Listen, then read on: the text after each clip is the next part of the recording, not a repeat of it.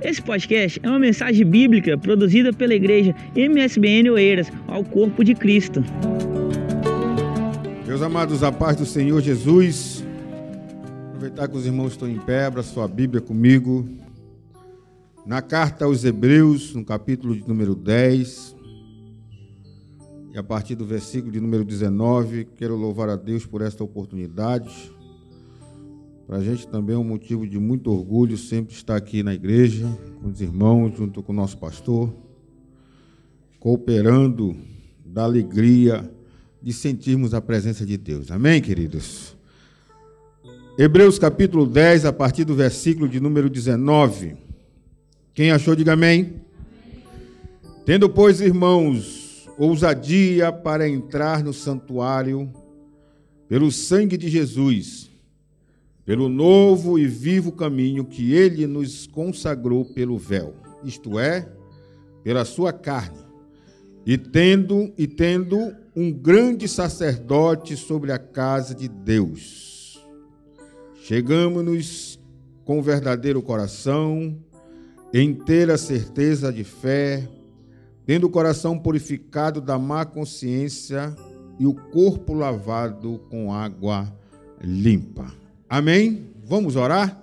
Maravilhoso Deus, eterno e soberano Pai, mais uma vez, Senhor, me coloco diante da tua igreja para ministrar da tua palavra, Senhor, que tu venha falar aos nossos corações de uma maneira especial e de uma maneira notória, Senhor, se manifeste o teu Espírito no nosso meio, em nome de Jesus. Amém. E graças a Deus. Pode tomar os vossos assentos. Sei que o pastor João já fez as apresentações, mas eu queria saber se tem alguém aqui, eu não conheço nem todo mundo, que não segue nenhuma denominação evangélica que está nos visitando aqui. Você está aí? Tem alguém? Todos somos servos e salvos do Senhor. Amém? Louvado seja o nome do Senhor. Amados, o que Deus colocou no meu coração é que a gente pode até falar de uma, uma preparação ou uma introdução da nossa próxima lição da escola bíblica. Vai estar falando sobre o tabernáculo, a importância do tabernáculo e o principal, por que que Deus ele pediu que Moisés e depois colocou no coração de Davi o desejo de erguer um templo. Entender a importância de congregarmos, como texto próprio que nós lemos na carta aos Hebreus, que ele fala no versículo de número 25, não deixando a nossa congregação, como é de costume de alguns, antes admoestando-nos uns aos outros não fala a importância de nós congregarmos. Estamos vivendo, infelizmente, numa época muito difícil para se encontrar uma igreja ou a mesmo para ver alguns irmãos firmes em alguma igreja. Existe, parece surgindo uma nova, vamos dizer assim, denominação chamada dos desengrejados. Pessoas decepcionados com o ministério, decepcionados com pastores, que acham por bem deixarem de congregar e começarem a ficar em casa ouvindo e assistindo os cultos. Mas qual é a importância de nós estarmos congregando? Em primeiro lugar, a carta aos Hebreus, uma carta que não tem um escritor específico, mas que eu posso, na minha pouca, pouco conhecimento, dizer sem medo de errar que sabemos que toda a Bíblia ela foi inspirada por Deus e que tem Jesus Cristo como tema central. Mas a carta aos Hebreus, eu costumo dizer que acho que é a única carta que não tem autoria de ninguém, que ela pode se dizer direta que foi o próprio Espírito Santo que escreveu para justamente não dar destaque como as demais outras cartas, como as cartas paulinas, como os evangelhos dos evangelistas que nós todos conhecemos. mas ela está direcionada a um povo chamado de hebreu. E que muitos confundem e acham que os hebreus são os judeus, ou que os hebreus são os descendentes de Eber. Na verdade, este nome hebreu vai aparecer a primeira vez na Bíblia, no livro de Gênesis, no capítulo 14, acho que o verso 13, quando Ló é levado cativo e um mensageiro chega para Abraão para falar, e a Bíblia destaca dizendo de Abraão ou Abrão, o hebreu. Então é a primeira vez em que este nome hebreu vai aparecer na Bíblia. Não pode ser descendente de Eber, porque se for descendente de Eber, os árabes também estavam inclusos, você não chama um árabe de hebreu. Mas hebreu, ele vem de uma tradução que quer dizer transpassador de água. Ou seja, Abrão quando sai do seu chamado de Uz dos Caldeus e atravessa o rio Eufrade, o povo que morava do outro lado viu Abraão, a sua comitiva, a Bíblia diz mais ou menos 70, 75 pessoas, e eles perguntaram quem são esses hebreus, ou seja, quem são esses transpassadores de água, porque eles atravessam ou atravessaram o rio Eufrates. E Deus, quando chama alguém, Deus, quando Ele escolhe alguém, Deus, quando aliança com alguém, a primeira coisa que Ele faz é justamente fazer uma aliança, e esta aliança é uma aliança de água. Então, transpassar a água era uma espécie de batismo, porque todos nós que passamos pelas águas fizemos uma aliança com Deus. Todos os que foram chamados pelo Senhor tiveram que passar por, pelas águas no Antigo Testamento, uma espécie de batismo de uma, morda, de uma forma arcaica, transpassador de água. Ele chamou Abraão, então tinha que transpassar água, que era a aliança que Deus estava fazendo com Abraão. O seu filho atravessou o mesmo rio, Eufrade, Isaac. Jacó, no vale de Jaboque, a mesma coisa está sendo aliançado. Jacó vai para o Egito, o Egito, todos os irmãos conhecem, 430 anos o povo hebreu está sendo escravizado. Agora Deus levanta um, por nome de Moisés, que vai conduzir esse povo no deserto. E Deus tem que aliançar esse povo, porque ele está 430 anos no Egito. Então ele sai, e a única forma que Deus tem de batizar 2 milhões de pessoas na água é abrir o mar vermelho. Abre o mar vermelho, as duas milhões de pessoas atravessam, Deus está aliançando. Do outro lado do mar vermelho, então, nasce gente. E Deus tem que renovar a aliança, ele tem que estar batizando. E a Bíblia diz então que em determinado momento Deus chamava Moisés e mandava o povo se colocar à beira do Monte Sião, e lá ele descia com uma nuvem e aliançava as pessoas que eram nascidas ali e que não tinham passado pelas águas. Abra sua Bíblia comigo no livro de 1 Coríntios, no capítulo de número 10, para nós entendermos e deixar mais claro aquilo que eu estou falando aqui. No capítulo de número 10, nós vemos Paulo fazendo esse registro desta, desta aliança.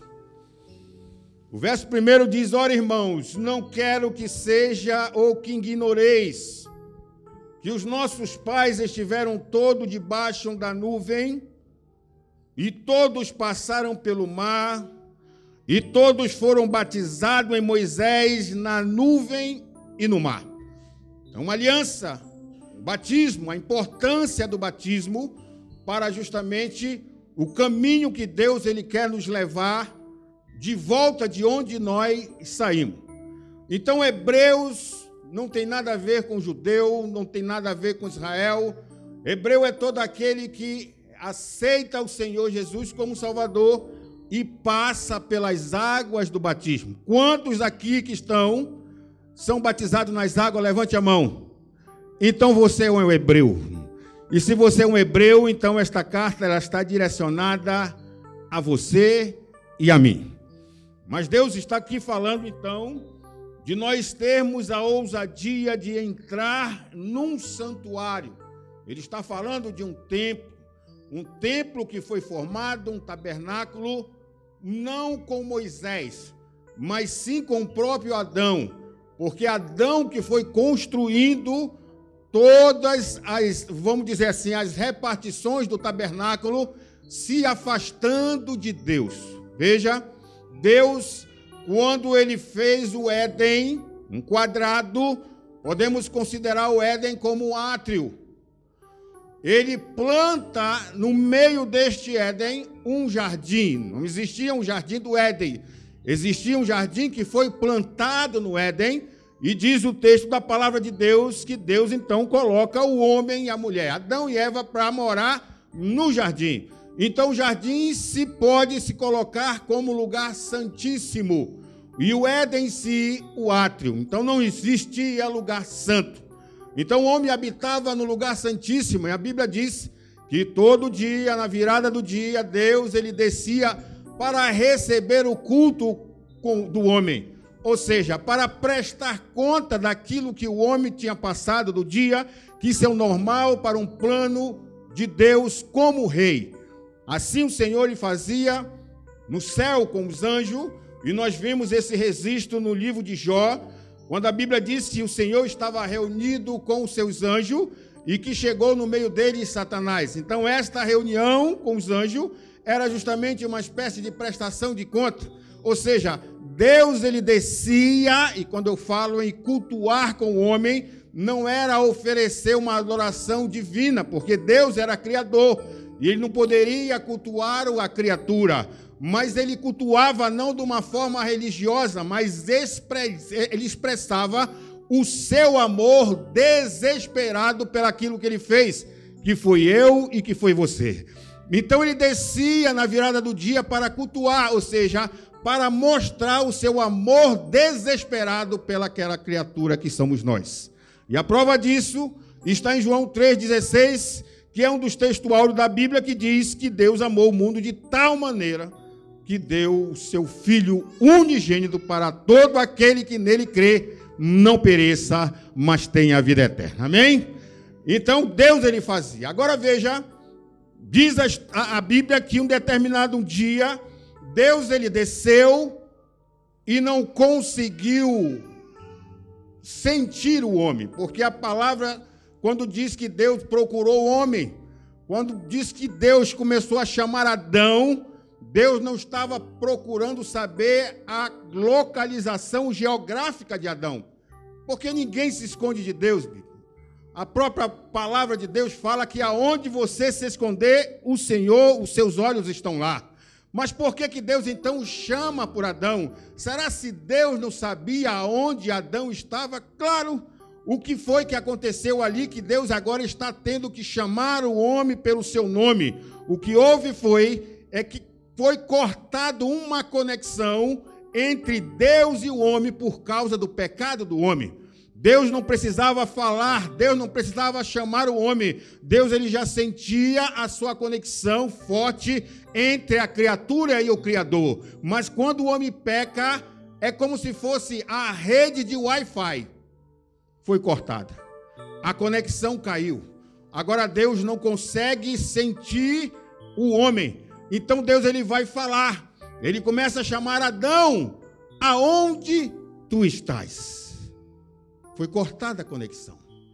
Vamos levar para um lado um pouco mais atual para a gente entender. Se vocês todos que têm telemóvel sabem, em uma determinada área aberta, vocês que têm Wi-Fi, o Wi-Fi sempre vai procurar alguma rede para se conectar. E vocês já perceberam que algumas redes, elas estão totalmente abertas. Então a mesma coisa, a conexão com Deus era direta, não precisava de intermediário. O espírito do homem estava ligado com Deus. O pecado, ele foi desconectado. Agora Deus tem que procurar a mesma coisa, o telemóvel fica procurando. Agora o que eu acho mais vezes interessante que vê às vezes aparecem duas redes e uma rede é fechada e a outra rede aberta, não muito diferente do mundo espiritual. Existe uma rede aberta e existe uma rede fechada. A rede aberta, quando você vai conectar, geralmente aparece o quê? Rede não segura. ou rede sem proteção. Ou seja, já há uma advertência que é perigosa, que é uma rede que pode transmitir algo errado. Mas tem uma outra rede que exige uma password, ou seja, uma senha. E essa rede, se for a rede de Deus, ela vai estar lá o nome dessa rede. Aceita Jesus como Salvador? Aí você diz: aceito. Qual é a senha? Eu creio. E a conexão é feita direta e você fica conectado com Deus. A vantagem dessa conexão com o Senhor é que não tem oscilação, ela não tem queda, não precisa de tempo, não precisa de chuva. Não, a conexão ela fica o tempo todo ligada com o homem. Quem dá o tamanho da força dessa conexão, dessa conexão é a minha comunhão com o Senhor. Veja então que Adão ele peca então ele é expulso. Ele estava habitando diante de Deus, na presença de Deus, no lugar santíssimo. E diz o texto então que ele é posto para fora da presença de Deus. Então vai abrir mais um compartimento desse santuário. Ele habitava no Santíssimo e ele vai agora para o lugar santo. A Bíblia diz então que Caim mata Abel e ele é expulso diante da face do Senhor. O homem habitava na presença, ele passa a morar diante. E agora Caim matou Abel e diz o texto que ele é expulso diante da face do Senhor. Ele vai para onde? Ele vai para o átrio. E diz o texto então que ele vai morar na banda do oriente do, de norte, na porta do Éden. Mas ele não pode entrar no Éden, por quê? Porque ele cometeu um pecado, ele matou seu irmão e ele não pode mais adentrar. A Bíblia diz, no livro de Gênesis, no capítulo 4, que quando Deus chama Caim, pergunta: Caim, cadê o teu irmão Abel? E ele disse: Não sei, sou eu por acaso o guardador do teu irmão? Aí ele disse: Olha, o sangue do teu irmão clama a mim desde a terra. O que tu fizesse?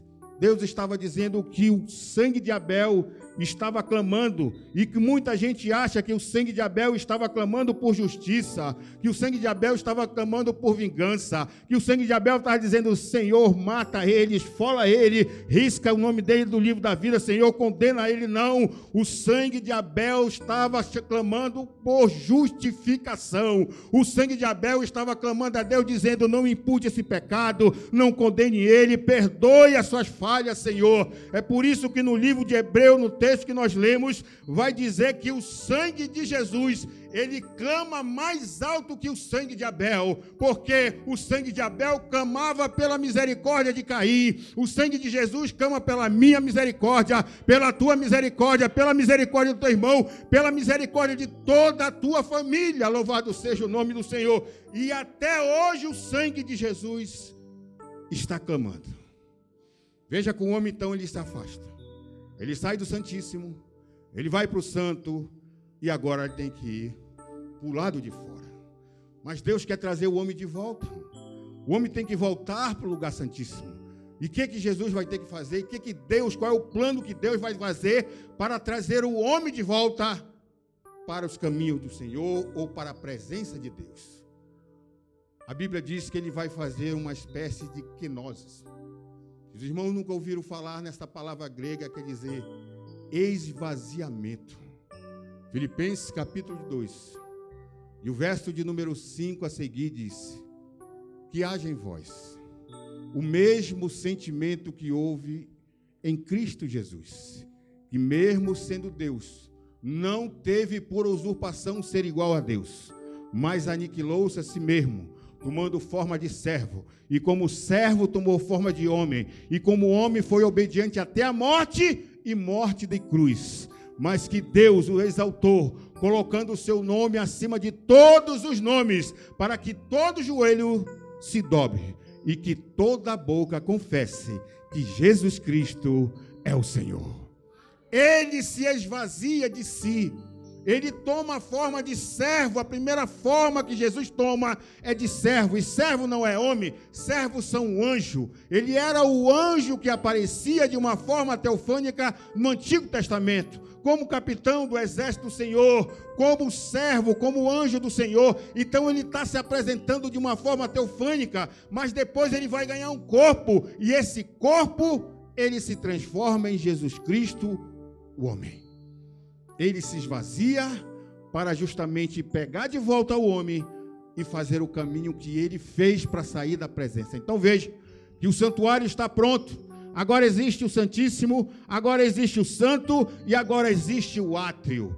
E Jesus tem que fazer o homem fazer a mesma, mesma caminhada.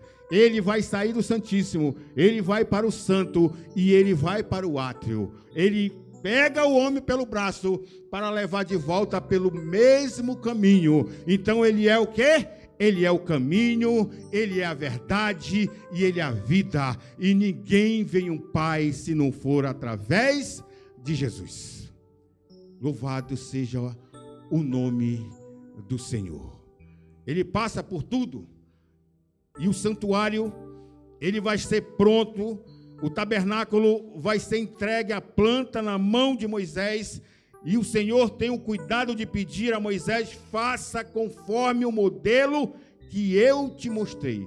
Porque esse caminho que o homem fez de volta para sair é o caminho que o homem vai fazer de volta para voltar para a minha presença. Chega o tempo em que o tabernáculo não é mais montado. Agora Deus coloca o desejo no coração de Davi de reerguer um templo para o Senhor. E Deus coloca esse desejo, mas não autoriza a Davi a construir o templo, porque a Bíblia diz que a mão de Davi estava suja de sangue. Aí eu pergunto para os irmãos: se foi Deus que ordenou a Davi a matar as nações que ele invadia, a matar as crianças. Deus ordenava a Davi: olha, invade aquela cidade, invade aquela nação, mata as crianças, mata os velhos, toma os despojos e toma posse. Agora, como é que Deus está cobrando o sangue daquelas vidas, se foi o próprio Senhor que autorizou eles a matarem? Não era este sangue que Deus estava cobrando da mão de Davi. E também não era o sangue de Urias, como todos acham, é o sangue de Urias, não, porque o castigo pelo sangue de Urias estava na espada que o profeta Natan entregou para Davi. A espada não vai se apartar da tua casa, ali foi o castigo. Mas então, que sangue é esse que Deus está cobrando? Primeira crônica, abra lá sua Bíblia comigo, por favor. Louvado seja o nome do Senhor. Não se preocupe, não, que daqui a pouco vocês vão entrar no manto. Louvado seja o nome do Senhor. Primeira Crônicas, capítulo de número 21. Capítulo de número 21, este sangue aqui que o Senhor está cobrando. E o versículo de número 1, o texto diz: Então Satanás se levantou contra Israel e incitou a Davi a numerar a Israel. Veja que a Bíblia está dizendo que foi o próprio diabo que falou para Davi: numera o exército, conta o povo. E a Bíblia diz que Davi chamou a Joabe e os maiorais do povo e mandou contar todo o exército. E Joabe ainda teve, vamos dizer assim, uma um, um, despertamento, tem dado um despertamento para Davi para ver o que, que, ele estava fazendo. E disse Joabe: O Senhor acrescente ao seu povo cem vezes mais tanto. Porque Joabe sabia que Davi estava fazendo a coisa errada. Mas a Bíblia diz que Davi insistiu. E por ele ser insistido, a Bíblia diz que Deus mandou uma peste a Israel que caíram 70 mil homens. Esse sangue inocente é que Deus está cobrando de Davi. Então ele não poderia fazer o templo. Ele entrega para o seu filho Salomão. Davi morre. Os irmãos conhecem a história. Salomão então começa a erguer o templo. Ele divide o seu povo, ou os seus operários, eram mais ou menos 153.200 pessoas trabalhando na construção do templo.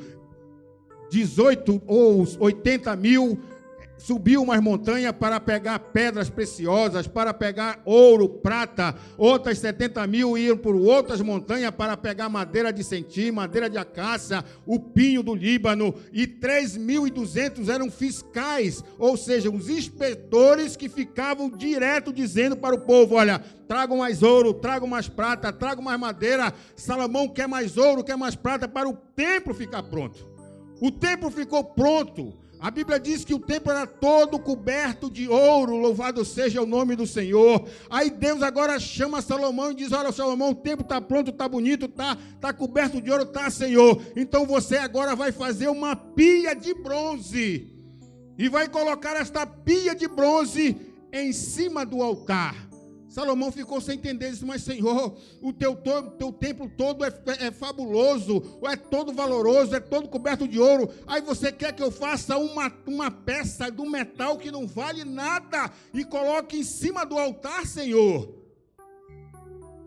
Salomão ficou sem entender. Mas a Bíblia diz que Salomão obedeceu. E ele questiona, Senhor, em que montanha tu queres que eu vá buscar este metal, este cobre ou este bronze? Qual montanha? E Deus disse: nenhuma dessas. Você vai lá no terreno dos filisteus.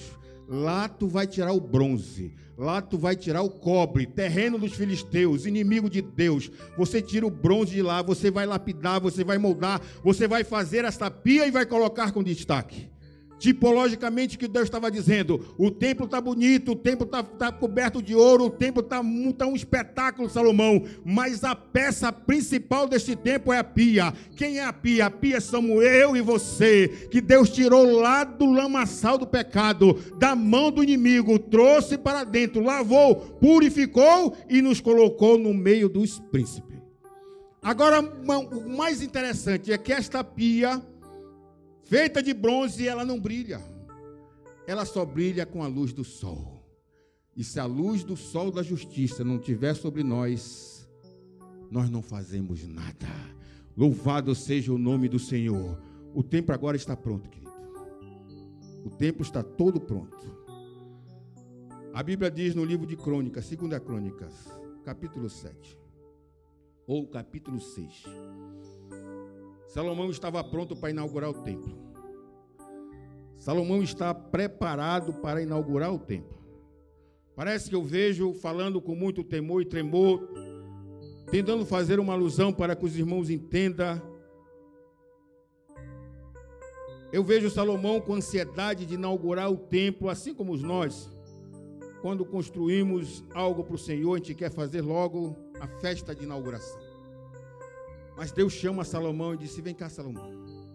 O templo é para mim, é para eles me adorarem. Então não vai ser do jeito que você quer, vai ser do jeito que eu quero. Eu vou te entregar a liturgia deste culto que eu quero que você faça. Eu pedi para vocês abrirem crônica, mas vai lá para Salmo. Salmo de número 120. Salmo de número 120. Nós vamos ter aqui a liturgia deste culto, louvado seja o nome do Senhor.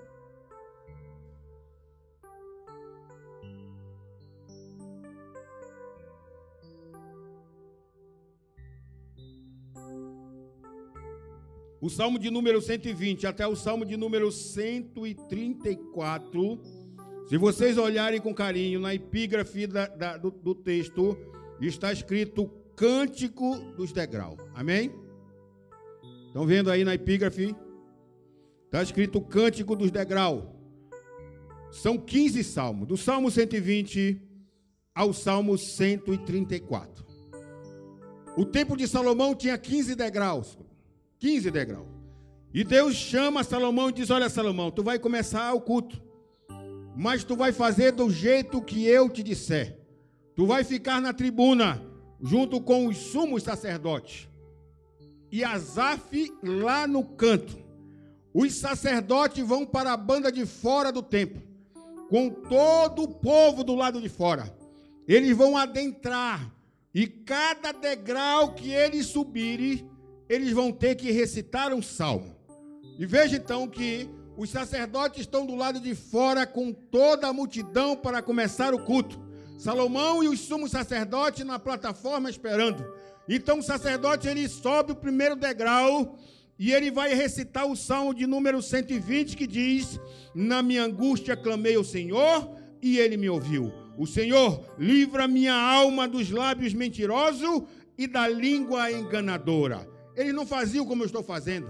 Eles recitavam porque eles tinham isso em mente no coração. Mas ele terminava de recitar o Salmo 120, ele subia o segundo degrau e olhava agora para o monte. Que monte era? O Monte Sião, aonde Salomão tinha erguido alguns altares para os deuses pagãos das suas esposas. E o sacerdote olhava para aquele monte e dizia: Elevo meus olhos para o monte de onde virá o meu socorro? Como quem diz, de que Deus vem o meu socorro? Mas o sacerdote apontava depois para cima e dizia: O meu socorro vem do Senhor que criou os céus e a terra. Louvado seja o nome do Senhor.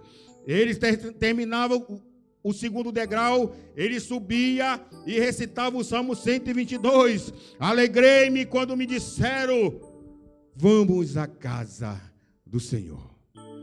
Eles estão subindo o degrau. Agora o salmo de número 132 é o 13 terceiro degrau.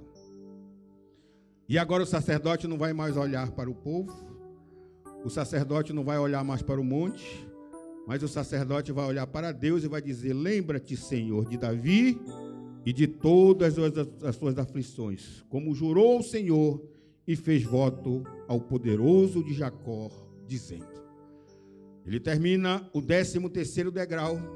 Ele vai para o Salmo 133, que é o 14. Ele já está quase acabando. Ele já está aqui no último degrau praticamente. Aí ele olha não mais para, para o céu, nem para o monte. Ele não olha mais para o lado, ele vai olhar agora para o povo e vai ver o povo todo em êxtase. A história diz, e Flávio José completa dizendo que o povo já estava sentindo a presença de Deus antes de entrar no templo. estavam todo mundo abraçado, glorificando, e o poder de Deus estava caindo. Se fosse nosso tempo, era um retetel que já estava ali comendo lá, já estava rolando naquele meio. Mas ele olha e vê o povo todo abraçado, chorando, sentindo a presença de Deus, e ele olha para o povo e diz: Ó oh, quão bondoso é que os irmãos vivam em união.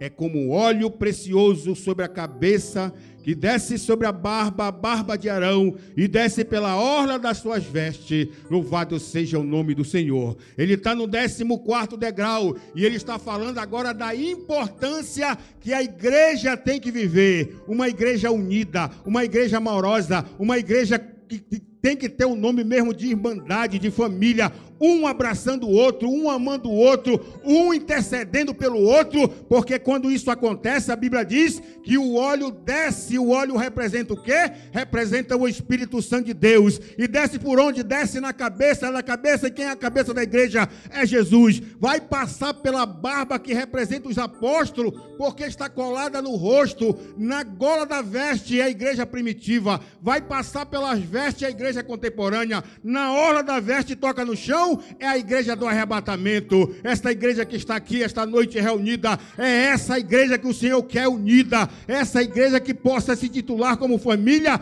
mas uma igreja que ama um ao outro. O sacerdote agora vai subir o último degrau. E o último degrau ele não olha mais para o povo, não olha mais para o monte, último degrau, ele não olha mais para cima, ele olha para quem está no altar. Ele olha para quem está no altar e diz: Eis aqui, bendizei ao Senhor, todos vós, servos do Senhor, que assiste na casa do Senhor todas as noites. O que o salmista está dizendo? Vocês estão no lugar para abençoar vidas, não é para amaldiçoar, não é para, para, para maldizer não é para jogar praga, não é para falar de ninguém, é apenas para abençoar os que me servem. Diz o texto, em 2 Crônica, no capítulo 6, então, que Salomão agora vai orar, está todo mundo dentro do templo. A Bíblia diz que Salomão se coloca de pé e ele começa a fazer uma oração. E quando ele termina de orar, diz o texto aí no capítulo 7 de 2 Crônicas, que o fogo de do céu desceu, consumiu o holocausto quem estava dentro não conseguia sair, quem estava fora não conseguia entrar, porque o poder de Deus estava grande lá dentro. Deus estava selando aquele lugar com a sua presença. Louvado seja o nome do Senhor. Imagine, amados, esse este culto. Imagine esta reunião, a presença notória de Deus. Mas a Bíblia diz que eles vão sentindo a êxtase, o êxtase e a presença do Senhor. Mas quando chega lá nos versículos mais na frente, Deus volta a chamar Salomão.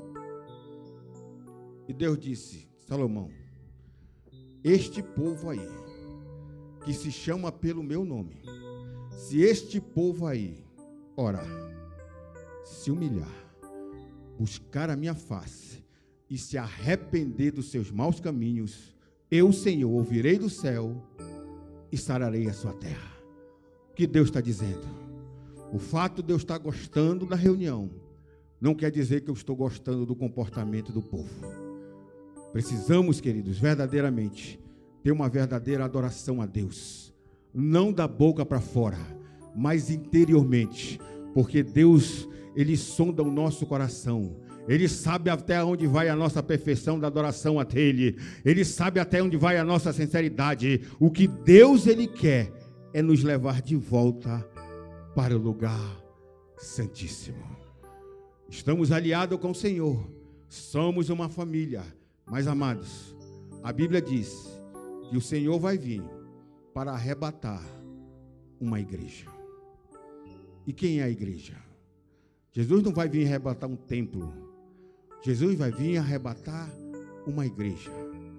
Eu sozinho, eu sozinho, sou templo do Espírito Santo. Mas eu sozinho não sou igreja. Para mim ser igreja, eu tenho que estar unido com outro membro e com outro membro, aí eu formo um corpo.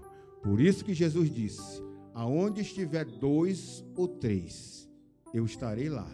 Se tiver só um, só está o meu templo do Espírito Santo, mas eu não. A importância que o escritor os Hebreus está dizendo que nós devemos congregar e não abandonar as congregações, como é costume de muitos. Porque eu só vou ser arrebatado como igreja se eu estiver em comunhão com a igreja, através da ceia e através dos meus irmãos, adorando o Senhor. Louvado seja o nome do Senhor. Então é importante que nós viemos a construir um templo. É importante que nós viemos ter um lugar do, para adorar ao Senhor, sim. Mas o fato de nós termos um templo não quer dizer que o Espírito Santo habite, não, amados. Nunca diga que quando você, antes de você chegar, o Espírito já estava aqui. Não diga isso. Porque o Espírito Santo chega aqui quando chega o primeiro crente. Mas quando sai o último crente, ele vai embora. Porque ele habita na minha e habita na tua vida. Louvado seja o nome do Senhor. O mais interessante disso tudo que quando Deus chamou a Moisés na sarça ardente, na beira do monte Sinai, ele disse a Moisés: Moisés, tire a sandália dos teus pés, porque o lugar que tu estás é santo. Aí eu pergunto para os irmãos: Monte Sinai é um lugar santo? Aí depois ele vai se apresentar para Josué, do outro lado do Jordão junto a Jericó. Ele fala a mesma coisa, Josué: tire a sandália dos teus pés, porque o lugar que tu estás é um lugar santo. Então, se o Monte Sinai e o Jericó não é um lugar santo, por que que Deus falou? Que Deus está dizendo que o lugar que ele se manifesta se torna santo. Se ele se manifesta aqui, este lugar é santo, este lugar é consagrado a Deus, este lugar é um lugar de casa de oração, de busca, é um lugar da manifestação do poder, porque este lugar é santo, é separado. E o Senhor está aqui, dizendo: Eu recebo e me manifesto, porque este lugar é santo. Veja, ele cria o tabernáculo, e o tabernáculo começa do lado de fora do átrio, um altar de sacrifício. A parte do lugar santíssimo tem a pia de bronze, uma mesa com doze pães da preposição, um candeeiro ou um candelabro, um menorá, na frente o altar de incenso. Agora vem um véu, e por trás do véu a arca do concerto, a presença de Deus. Ele saiu de lá e foi buscar o homem, lá do lado de fora. E Jesus fez o caminho de saída. Ele deixou de ser Deus, se ofereceu como um adorador, se esvaziou, participou do estudo da palavra na ceia, na, na, na mesa dos pães recebeu o Espírito Santo, a Bíblia diz no livro de Mateus, capítulo 5, e quando ele é batizado, ele é conduzido pelo Espírito Santo. Ele vai, passa pelas águas do batismo com João Batista e se oferece como altar de sacrifício. Agora ele quer que o homem faça a mesma coisa. Primeiro, olhe para o altar de sacrifício que hoje é o Calvário, a cruz. Acredite, creia e atravesse para o segundo passo, que é a pia. Batismo nas águas. Quando eu sou batizado nas águas, eu faço parte da mesa dos pães da preposição, que é a ceia. Eu recebo os dons espirituais, que é o candeeiro. Aí eu passo a ser um adorador, que é o altar de incenso. Mas você vê no livro de Hebreus, no capítulo 9, que esta, este véu já não existe mais. O véu já não existe. Porque a Bíblia diz que na morte do Senhor esse véu foi rasgado. E não foi rasgado de baixo para cima. Ele foi rasgado de cima para baixo. É como se o próprio Deus rasgasse o véu. Dizendo agora não existe mais véu. A ligação com vocês é direta. Mas vocês têm que fazer o mesmo caminho. Aonde está o átrio, pastor? O átrio está fora da igreja. E o lugar santo? O lugar santo é a igreja. E onde é que está o lugar santíssimo? É quando nós chegarmos lá no céu. Louvado seja o nome do Senhor Senhor e fomos habitar com Deus. Veja que Deus ele passa a fazer morada em nós. Ele habita em nós. Mas quando nós formos para lá, nós iremos habitar dentro dele. Eu quero que você se coloque de pé agora em nome de Jesus. Nós vivemos em um tabernáculo, amados. A nossa vida é um tabernáculo. Nós temos espírito, nós temos alma e nós temos um corpo. O nosso corpo é o átrio, a nossa alma é o lugar santo e o nosso espírito é o lugar santíssimo, aonde o Espírito Santo habita. A minha casa é um tabernáculo. A minha casa tem átrio, a minha casa tem lugar santo e a minha casa tem um lugar santíssimo. Onde é o átrio da minha casa, pastor? É a sala que nem que todo mundo eu recebo na sala. Onde é que é o lugar santo da minha casa, pastor? A mesa. E nem todo mundo eu levo para comer na minha casa, mas ali se torna um lugar santo, separado. E onde é o lugar santíssimo da minha casa? O meu quarto, aonde eu faço aliança com a minha esposa. E ali só os meus filhos entram. Por isso que nós devemos levar a igreja para casa, mas nunca devemos trazer a casa para a igreja. Devemos nos comportar na nossa casa como nos comportamos na igreja, mas nunca devemos nos comportar na igreja como nos comportamos na casa. Você está no lugar santo, mas o Senhor quer nos levar para o Santíssimo. E o dia ele vai vir e vai arrebatar a igreja. Quem crê assim, diga amém.